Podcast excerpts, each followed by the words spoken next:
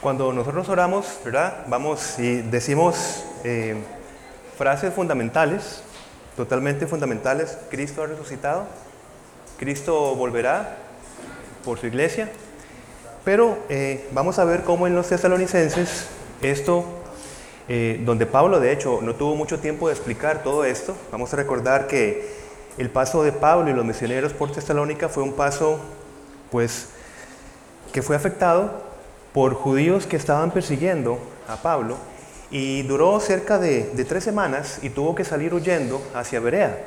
Entonces, lo que Pablo estaba refiriéndose acerca de Cristo, su segunda venida, qué va a pasar en ese momento, quedó, vamos a decirlo así, de una manera incompleta. Temas tan importantes. Por eso es que Pablo va a escribir dos cartas, tuvo la primera, y en la segunda va a reforzar ciertos puntos que vamos a ver en esta mañana. Ciertamente, aunque vamos a hablar de escatología, escatología es eh, el estudio de las últimas cosas, el énfasis de la escritura es cristológico, es decir, el énfasis de la Biblia es Cristo. Que tengamos temas escatológicos está bien, pero nuestra vivencia cristiana no significa estar viendo qué cosas van a suceder después, sino esperar al que viene y vivir al que viene aquí y ahora en ese momento. Ese es nuestro énfasis como, como cristianos. Entonces, ¿qué pasa? Si tenemos que hablar de escatología, la doctrina de las últimas cosas, hermanos, pongo desde este momento dos principios. Estudiámosla con sencillez y con unidad. Sencillez y unidad. Muy bien. En vista de estudiar este tema en Tesalonicenses, vamos a estar en, en, la, en la primera carta, para que la vaya por favor buscando, vamos a empezar a hablar de esa unidad, acerca de quién es Cristo, que estaba siendo predicado para los tesalonicenses y que se predica para nosotros hoy.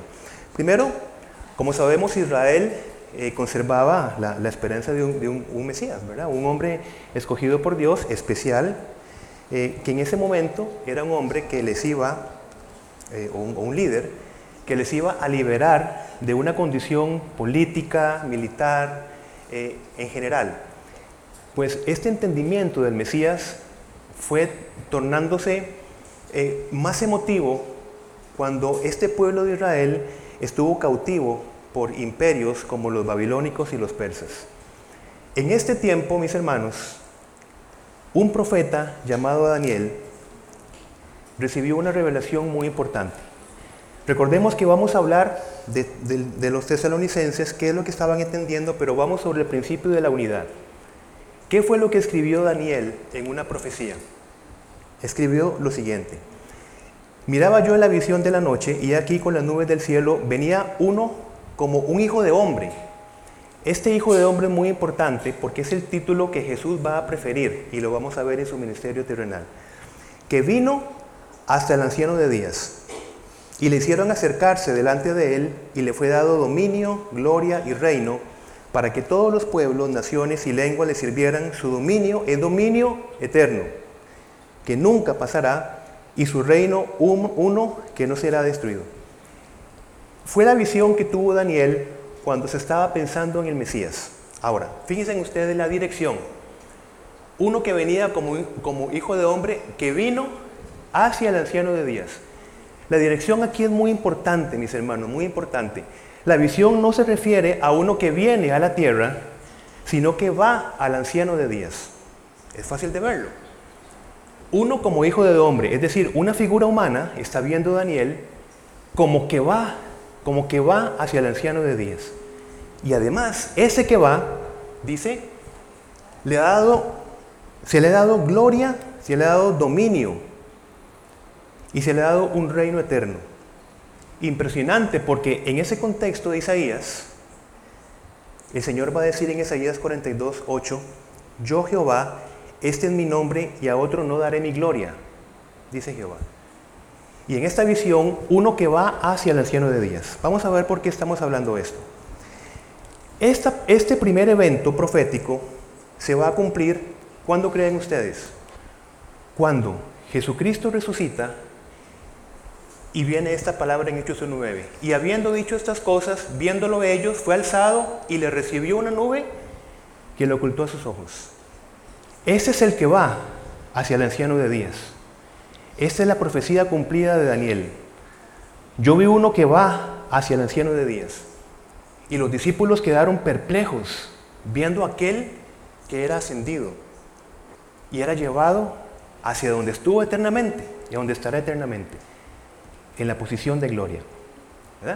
Entendiendo esto, em, Jesús prefirió entonces adjudicarse, por supuesto, este nombre de Hijo del Hombre. Aquella visión que tuvo Daniel estaba en medio del pueblo de Israel en ese momento. Y de hecho, leyéndolo yo, eh, leyéndoles algunas citas, dice Jesús, ¿qué tal si vieran al Hijo del Hombre subir donde antes estaba? Lo dijo en Juan 6:62. También dijo Jesús, pues para que sepáis que el Hijo del Hombre tiene potestad en la tierra para perdonar pecados, dijo el paralítico, a ti te digo, levántate, toma tu lecho y vete a tu casa. Marcos 2, 10 y 11. Y también Jesús dijo, el Hijo del Hombre es Señor aún del día de reposo, en Marcos 2, 28. ¡Qué maravilla! Jesús adjudicándose esta profecía de Daniel, he aquí el Hijo del Hombre, el que morirá voluntariamente resucitará e irá hacia el anciano de días. Cumplida esta primera profecía, que podríamos llamarle de abajo hacia arriba, ¿verdad? Es decir, una figura de hombre que va hacia el anciano de días, de abajo hacia arriba. Cumplido esto, vamos entonces a esperar el segundo evento profético, de arriba hacia abajo. Y el de arriba hacia abajo se cumplirá porque el primero se cumplió, mis hermanos. No es solamente porque Jesús dijo volveré, sino porque hubo testigos que vieron cumplida la profecía de Daniel. Aquel que va. Impresionante. E impresionante es que se trataba de una figura de hombre que iba hacia el anciano de días. El versículo después, que habla de, lo que vimos de que que iba hacia, inmediatamente dice el versículo 11, varones galileos, ¿por qué estáis mirando al cielo? Este mismo Jesús que ha sido tomado de vosotros al cielo, así vendrá como le habéis visto ir al cielo. ¿Cómo le vieron? Visiblemente, audiblemente y en su gloria. Y en esa misma dirección vendrá. Vendrá de una manera visible, audible y en su gloria. Así como le habéis visto irse, le veréis regresar. Tenía otra vez que cumplirse el primer evento profético para que esperemos nosotros el segundo evento profético. Dijo Jesús, cuando el Hijo del Hombre venga en su gloria y todos los santos ángeles con él, entonces se sentará en su trono de gloria y serán reunidas delante de él todas las naciones y apartará los unos de los otros como aparta el pastor las ovejas de los cabritos. Esto lo dijo Mateo 25, 31 32. Esta llegada visible, esta llegada en su gloria, audible, todo ojo le verá, dice la escritura, es lo que nosotros llamamos o, sabemos eh, decirle parucía. Parucía evidentemente es una llegada, pero más que llegada es presencia. Una presencia que ya no se va a interrumpir. Estuvo entre nosotros primero, en su primera venida, pero se interrumpió de alguna manera con la muerte y con la resurrección. Pero en la parucía, ya esta venida, esa presencia será perpetuamente, para siempre. Muy bien. De hecho, las últimas palabras de Jesucristo, eh, registradas en Apocalipsis, es, ciertamente vengo en breve. Es lo que dice la Escritura.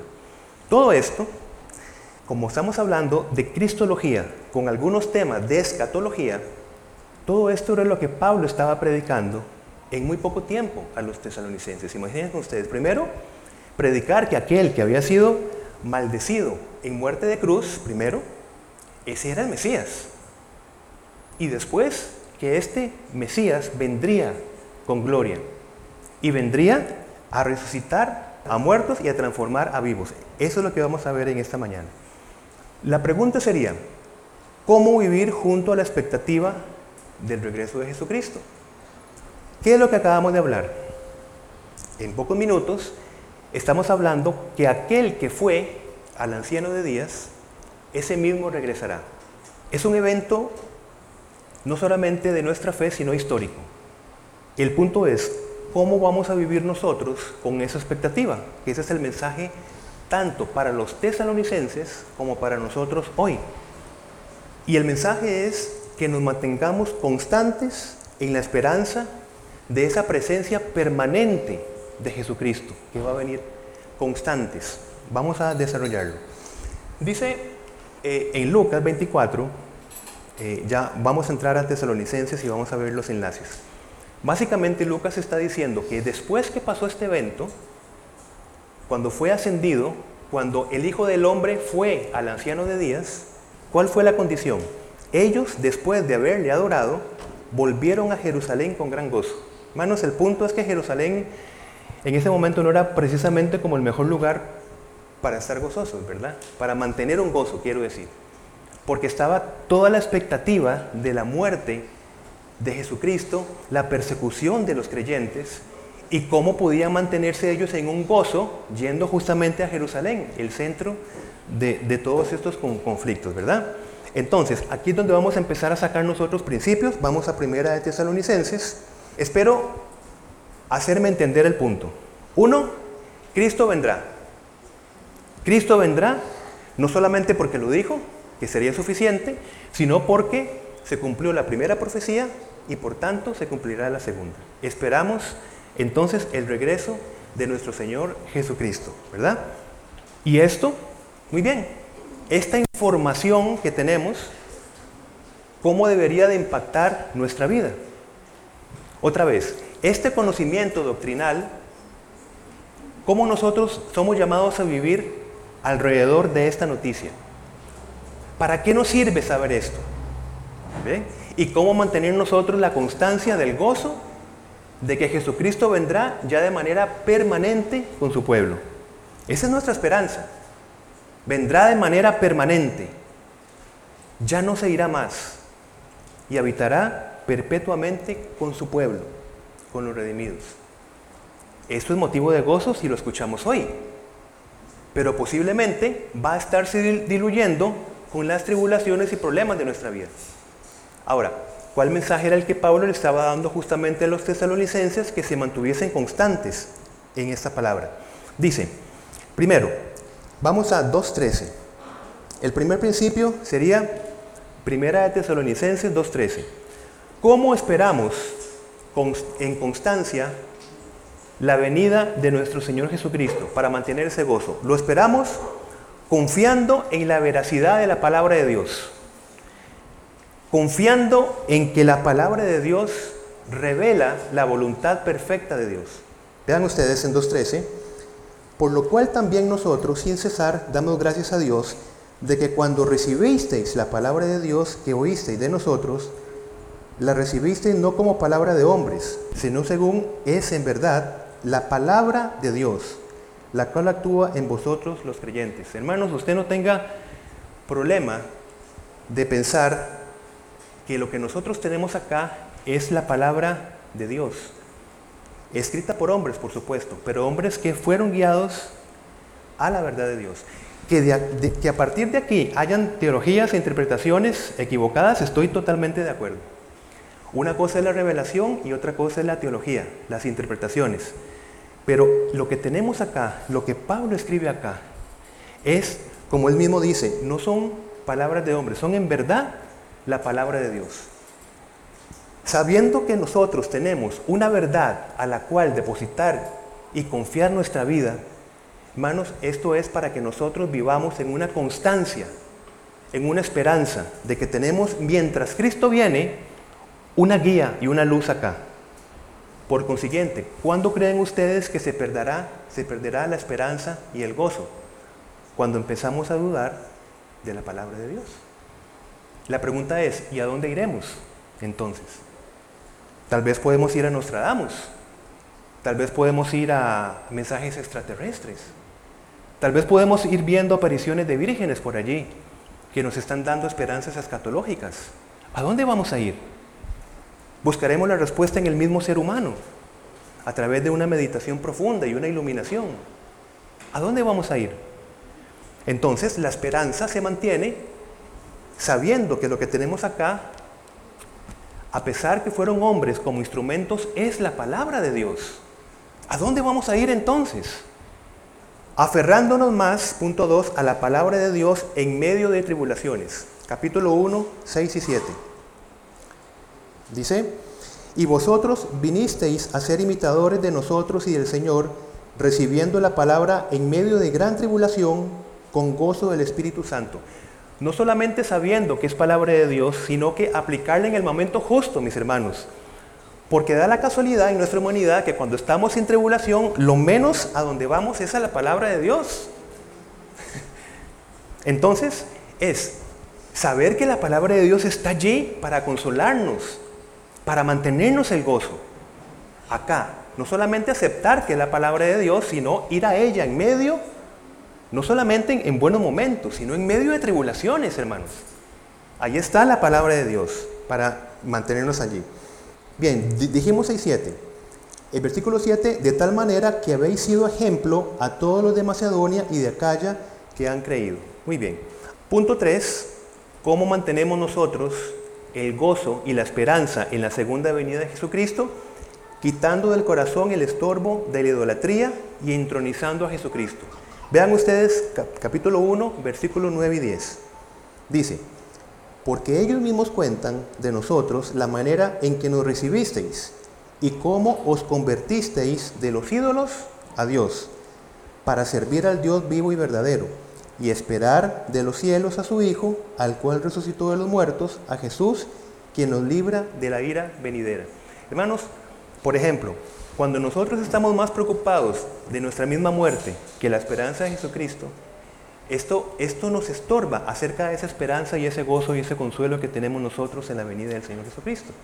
Es quitar de nosotros aquellas cosas que están gobernando nuestro corazón, aquellos ídolos, lo que sea. Y esperamos también construyendo proyectos integrales de vida. Veamos nosotros 1 Tesalonicenses 4, 11, 12. 4, 11, 12 y que procuréis tener tranquilidad y ocuparos en vuestros negocios y trabajar con vuestras manos de la manera que os hemos mandado, a fin que os conduzcáis honradamente para con los de afuera y no tengáis necesidad de nada. Es decir, la venida de nuestro Señor Jesucristo como una época, las personas empezaron a vender todo, despreocuparse de todo y ahora aquí lo único que importa es predicación del reino. Por supuesto que es así, pero no significa el descuidar nuestra vida integral, descuidar nuestras necesidades, por ejemplo, emocionales, relacionales, materiales, intelectuales. Así se espera mejor al Señor. Esperémoslo integralmente, desarrollándonos integralmente, porque somos seres integrales. Esto que estamos hablando es esa relación entre manos. Nosotros vamos a tener más consuelo en nuestra vida en tanto nosotros vayamos instruyéndonos más. Conforme más instrucción tengamos nosotros de la palabra, así más consuelo tendremos, más verdadero consuelo tendremos. Los tesalonicenses no ignoraban acerca de la segunda venida. De hecho, vean en 1.9, por favor. Dice, porque ellos mismos cuentan, perdón, 2.19, perdón, 2.19. Porque, ¿cuál es nuestra esperanza o gozo o corona de que me gloríe? ¿No lo sois vosotros delante de nuestro Señor Jesucristo en su venida? Es decir, Pablo estaba predicando ya la segunda venida de Jesucristo. Lo que pasa es que esa prédica no fue completada. Vean ustedes, por ejemplo, en el, en el 3.10, aunque forma parte de una pregunta, me interesa la última parte. Dice, orando de noche y de día con gran insistencia para que veamos vuestro rostro y completemos lo que falta a vuestra fe? El principio que quiero sacar es que esta fe necesitaba ser completada en los tesalonicenses y en conforme más fuese completada, mayor era el consuelo que ellos iban a tener. ¿Sí me explico con esta frase? Conforme ellos iban siendo consolados en la palabra, ellos iban siendo eh, digamos, teniendo más esperanza, más firme la esperanza. Por eso les digo que uno de los grandes problemas es la ignorancia. Desde la ignorancia nosotros podríamos estar con muchos temores que la palabra en ningún momento nos lleva a sostener y a mantener. Que vamos a reforzarlo en la segunda parte. qué va a pasar con nosotros los creyentes cuando muramos, ¿verdad? ¿Cómo sabemos que todos van a resucitar? Bueno, como hemos dicho en la primera parte, dice Pablo, lo cierto es que Cristo ha sido levantado de entre los muertos como primicias de los que murieron. ¿Qué pretendo yo en estas dos partes, mis hermanos? La primera parte, primero, es que se concentren. Y segundo, es que empecemos a ver los beneficios de la venida de Jesucristo y que sepamos firmemente que el Señor vendrá por su iglesia. Y que estemos constantemente pensando y reflexionando acerca de este principio. Ya en la segunda parte veremos otras cosas que Pablo completó. Pero, ¿por qué Cristo resucitó? No solamente porque nosotros pensamos que Cristo resucitó, sino porque hay una evidencia de la resurrección de Jesucristo, un cumplimiento profético que se da y por tanto nos da la base para que nosotros nos entreguemos a una verdad indiscutible, innegociable. Cristo vendrá y vendrá de manera visible. Y de una manera visible, termino con esto, esto lo, lo explicará posiblemente con más detalle el hermano que predique Filipenses. El Hijo de Dios nunca perdió su gloria. Cuando tiene forma humana, lo que hace es que su gloria no es visible, su gloria no se deja ver. Quien veía a Jesús veía a un hombre. Decía, ese es el hijo de José y de María, tiene hermanos y hermanas, pero nunca pierde su gloria. Es oculta. Y nosotros recordamos en la transfiguración, allá en, Lucas capítulo 9, donde Él da muestra de su gloria a quienes le acompañaban en ese momento. Y claro, Él cuando va al anciano de días, no es que recupera una gloria que ha perdido, sino que es visto en toda ya su gloria manifiesta y principalmente cuando venga en su segunda venida, termino con esto, lo veremos en una en la gloria completa, una segunda venida gloriosa, acompañado de sus ángeles, para hacer acá entonces el juicio a las naciones. Pero eso lo, lo veremos en la segunda parte, mis hermanos. Simplemente terminemos con esta esperanza que estamos compartiendo. Cristo viene por nosotros. ¿En qué momento? Puede ser en miles de años, no lo sabemos, pero regresará. Y mientras tanto, si no somos la generación que le esperará, cada generación está llamada a vivir conforme a esa esperanza. No es que Pablo pensaba que en su generación Cristo iba a venir, no es así. Es que Él forma parte de la nuestra. Cualquier generación espera la inminente venida del, Señor, cualquiera. Porque Cristo dijo, vendré en cualquier momento. Así que vivir conforme a esa esperanza es el énfasis escatológico de nuestra vida. Bueno, mis hermanos, continuamos con esta segunda parte y siempre continuando con eh, los principios de, ¿recuerdan? Unidad y sencillez para poder abordar temas que ciertamente hablan de escatología, es decir, qué sucederá en los últimos tiempos, pero lo esencial es enfocarnos en la persona de Jesucristo. Muy bien, em, entonces, que Dios nos, nos guíe con esta segunda parte, donde seguiremos hablando de estos temas. Nuestra resurrección, mis hermanos, vayamos por parte, su resurrección y la mía en Cristo no es una etapa única, porque Adán y Eva, como una humanidad representativa, eh, primero murieron espiritualmente. Y luego, después Adán, luego de 930 años, murió físicamente. ¿Sí? Vamos en unidad y en sencillez. Hay una muerte espiritual y luego Adán muere físicamente 930 años después, según eh, habla Génesis capítulo 4. Así que nuestra primera resurrección es cuando en vida física en vida física, usted aquí y ahora se entrega a Jesucristo como su Salvador y va a tener una primera resurrección espiritual. Eh, ¿Cómo lo fundamentamos? Bueno, Pablo dice, en otro tiempo, ustedes estaban, ¿qué dice? muertos. Hermano, usted está muerto. Físicamente no. Entonces, vamos con sencillez. Usted está físicamente vivo. Pero antes de Cristo, ¿cómo estamos? Espiritualmente, bueno. En otro tiempo ustedes estaban muertos en sus transgresiones y pecados. ¿Qué dice luego Pablo? Y en unión con Cristo Jesús, Dios nos resucitó y nos hizo sentar con Él en las regiones celestiales. Hermanos, usted ha resucitado ya en Cristo Jesús de manera espiritual. ¿Lo cree, hermano? Es lo que Pablo está diciendo y lo que la Escritura nos está diciendo. Hemos sido ya resucitados espiritualmente. ¿Qué estamos esperando entonces? ¿La resurrección de qué? De nuestros cuerpos. Por eso estamos hablando que la resurrección es bueno verla en dos etapas. Aquí y ahora, en Cristo, mis hermanos, ya la muerte ha perdido todo poder sobre nosotros. En este momento, y nos llenamos de un gran gozo. La muerte tan temible para la humanidad ha perdido todo su poder. En Cristo ya no somos de la muerte, somos de la vida. Hemos sido resucitados. Muy bien. De hecho, Romanos 8:38 va a decir Pablo que ni la misma muerte nos va a separar del amor de Cristo. Aquí ahora, hermano, usted ha resucitado espiritualmente. Qué maravilla. ¿Qué sucede entonces en base a tesalonicenses, que era la duda que ellos tenían?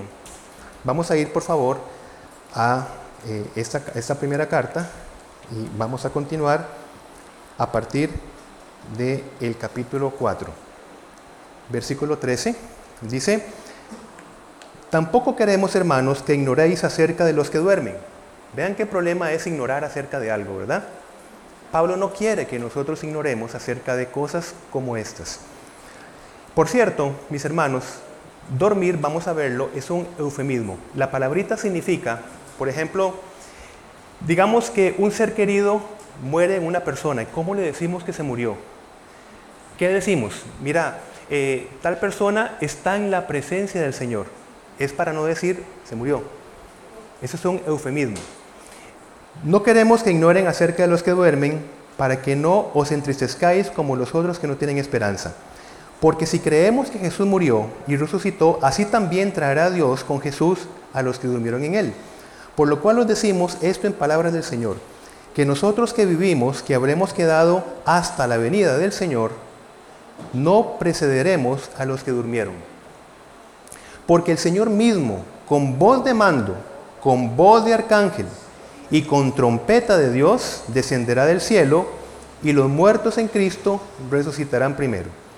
Luego nosotros, los que vivimos, los que hayamos quedado, seremos arrebatados juntamente con ellos en las nubes para recibir al Señor en el aire. Y así estaremos siempre con el Señor. Por tanto, alentados los unos a los otros con estas palabras.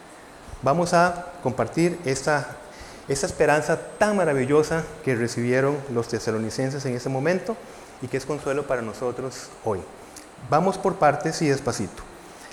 Primero que todo, ¿qué sucederá, mis hermanos, si nosotros morimos en este momento?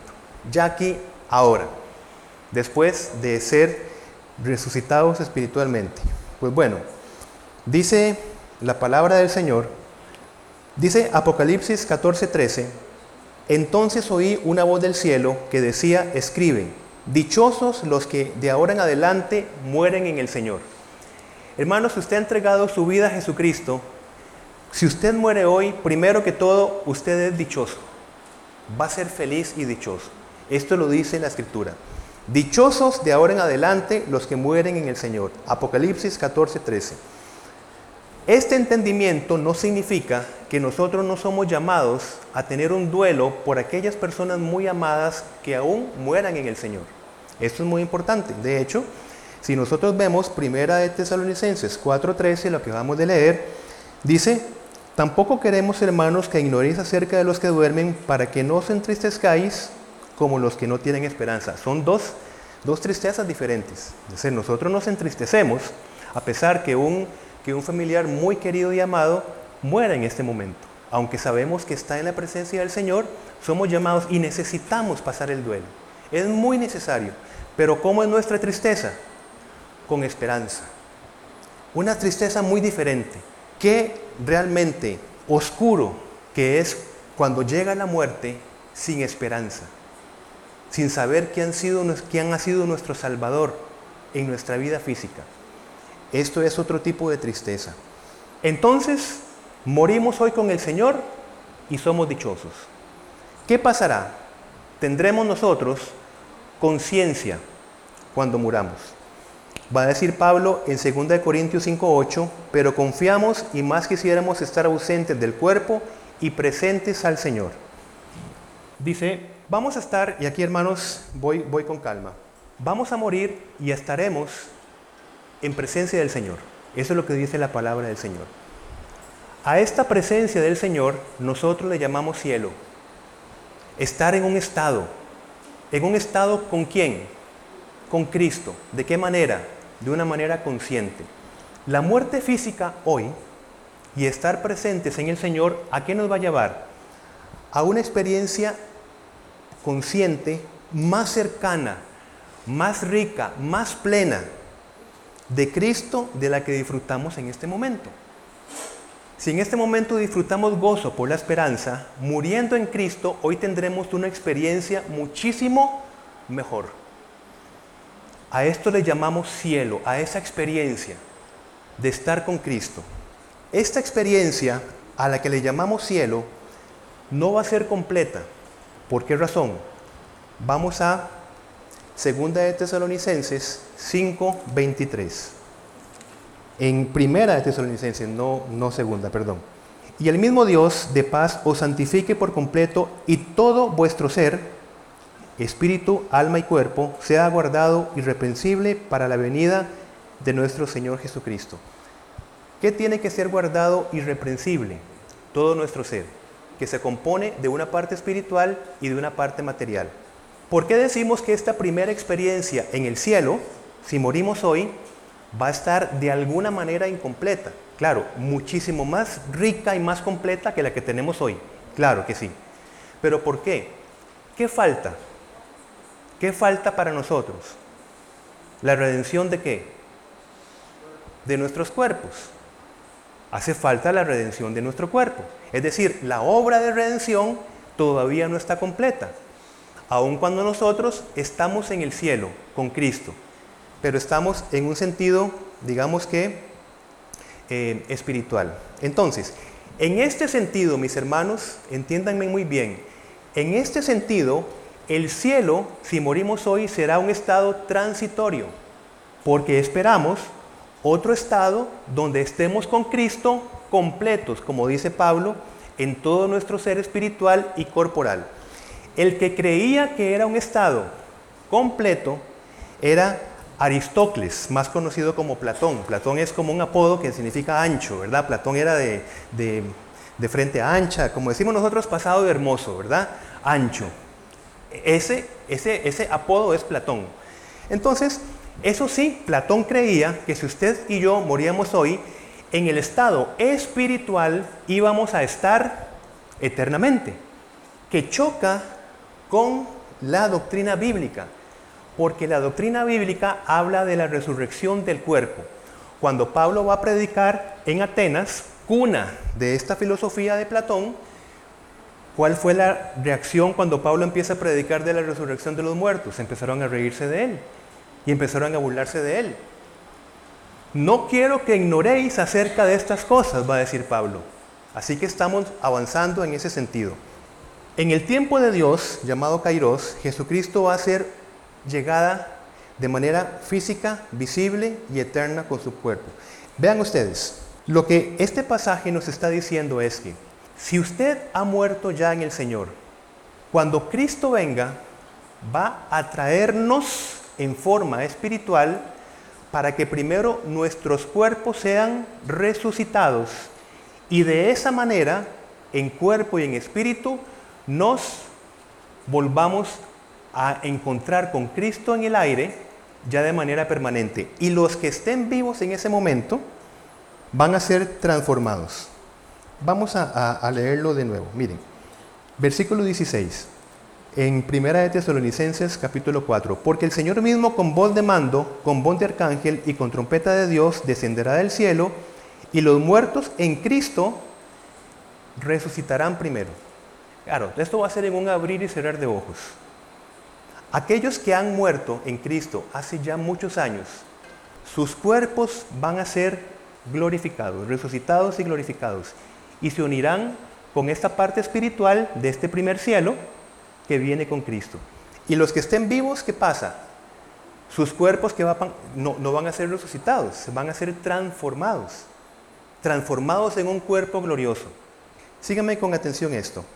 Este segundo estado, cuando ya estemos en cuerpo material, es donde podríamos decir que entramos en un cielo permanente, es decir, en una presencia de Cristo de forma permanente y plena.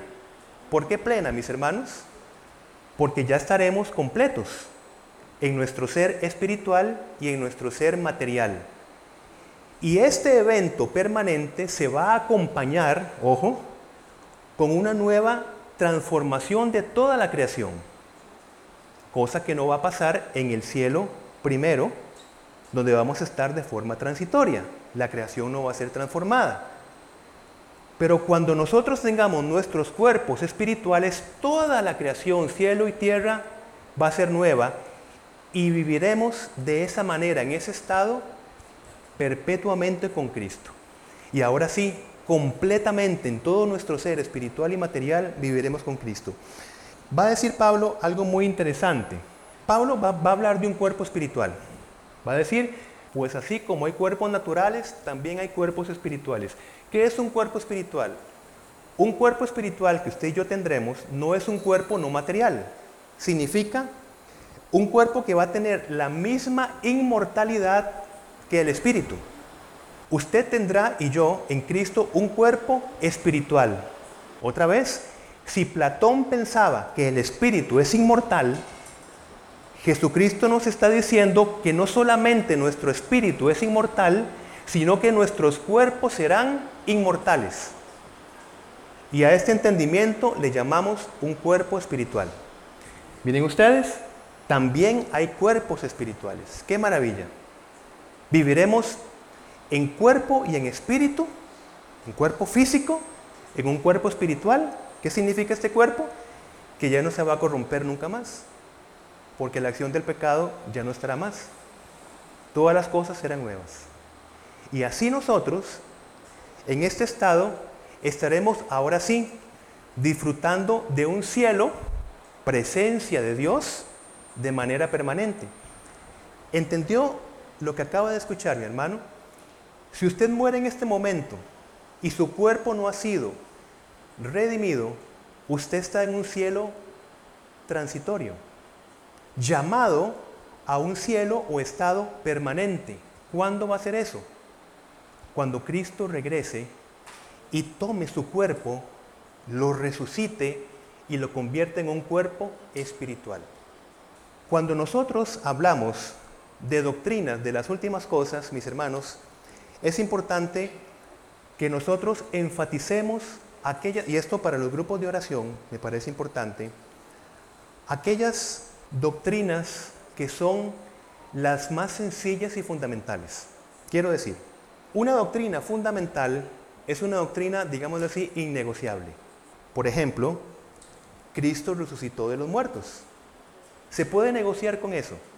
No, porque vana sería nuestra fe. Cristo regresará por su iglesia. Es una doctrina fundamental, por supuesto que sí. Y luego veremos cómo habían otros que estaban negando, primero la resurrección corporal de Cristo y luego su segunda venida. Pónganme en atención acá, por favor. El cuándo vendrá Cristo, si vendrá antes de una gran tribulación o después de una gran tribulación, no es doctrina fundamental es una posición escatológica. Que nosotros seremos arrebatados, vamos a ser arrebatados y es doctrina fundamental. ¿Qué significa esto? Que nos vamos a encontrar con Cristo.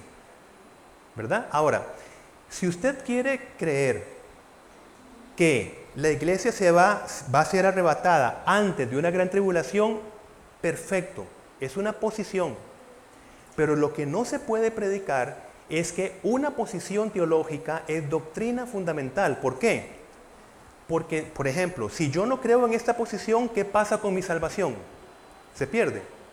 No, por supuesto que no. Mi salvación se compromete si yo digo Cristo no viene y yo no me voy a encontrar con Cristo. Pero el cuándo son diferentes y posiciones donde hay hombres maravillosos, estudiosos y mujeres maravillosos que sostienen una u otra posición, magníficos. Y si se predica una posición y la otra, enriquece nuestro conocimiento, lo enriquece. Nada más pongo acá una base para que nosotros entendamos.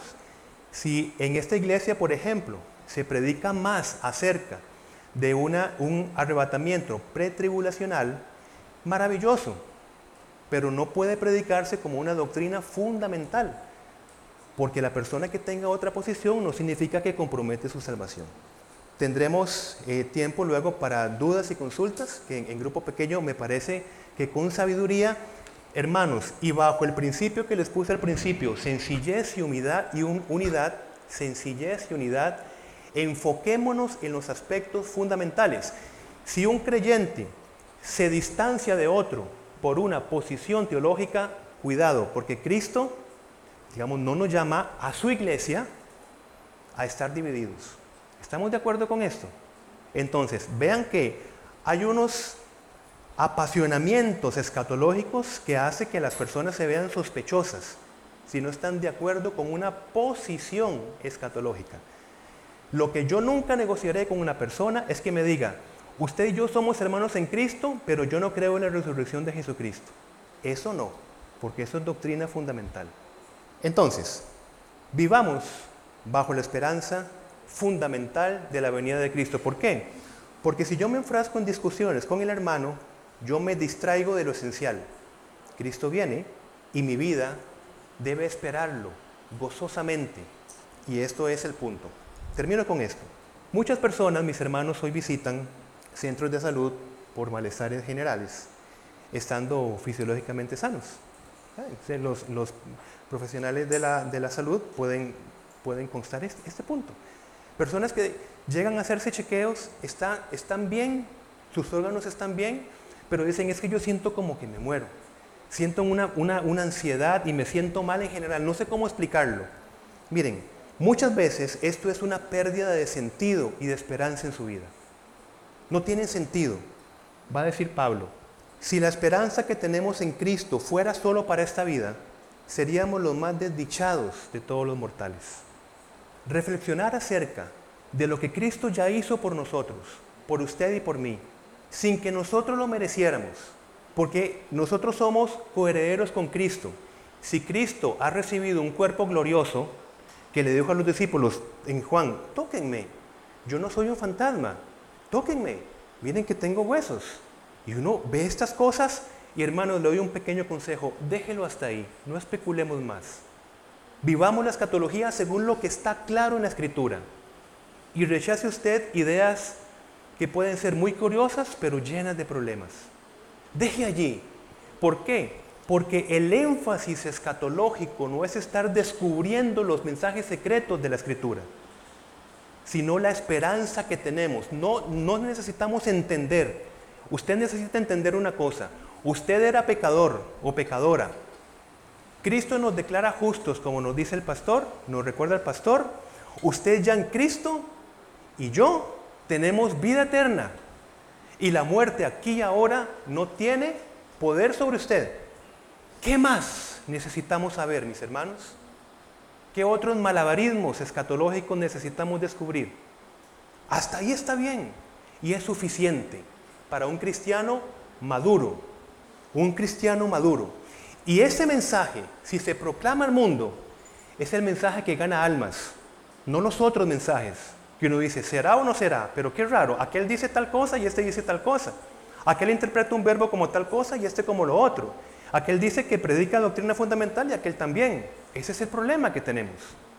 Entonces primero entendamos que es doctrina fundamental vivamos a la luz de esa doctrina fundamental y prediquemos esa doctrina fundamental. Así que, quien tiene un porqué para vivir, puede soportar cualquier cómo. Y en Cristo tenemos un porqué para vivir. ¿Saben qué pasa, mis hermanos? En Cristo superamos algo. El peor de los sufrimientos es cuando padecemos sin sentido. El sufrimiento más agudo es cuando una persona sufre sin un propósito. Por eso es que terminamos con estas palabras de Pedro. Y para cerrar, esta mañana lo que hemos hecho es tratar de meternos en el contexto de tesalonicenses donde ellos estaban perdiendo la esperanza en medio de un contexto de mucho sufrimiento. Así que vamos a terminar con lo que también va a decir Pedro, que toda la alabanza sea para Dios, el Padre de nuestro Señor Jesucristo. Es por su gran misericordia que hemos nacido de nuevo, porque Dios levantó a Jesucristo de los muertos. Ahora vivimos con gran expectación y tenemos una herencia que no tiene precio, una herencia que está reservada en el cielo para ustedes, pura y sin mancha, que no puede cambiar ni deteriorarse. Por la fe que tienen, Dios los protege con su poder hasta que reciban esta salvación, la cual está para ser revelada en el día final, a fin de que todos la vean. Así que alégrense de verdad. Les espera una alegría inmensa, aun cuando tengan que soportar muchas pruebas por un tiempo breve. Hermanos, que este mensaje, a partir de hoy, le dé a su sufrimiento un sentido y un propósito.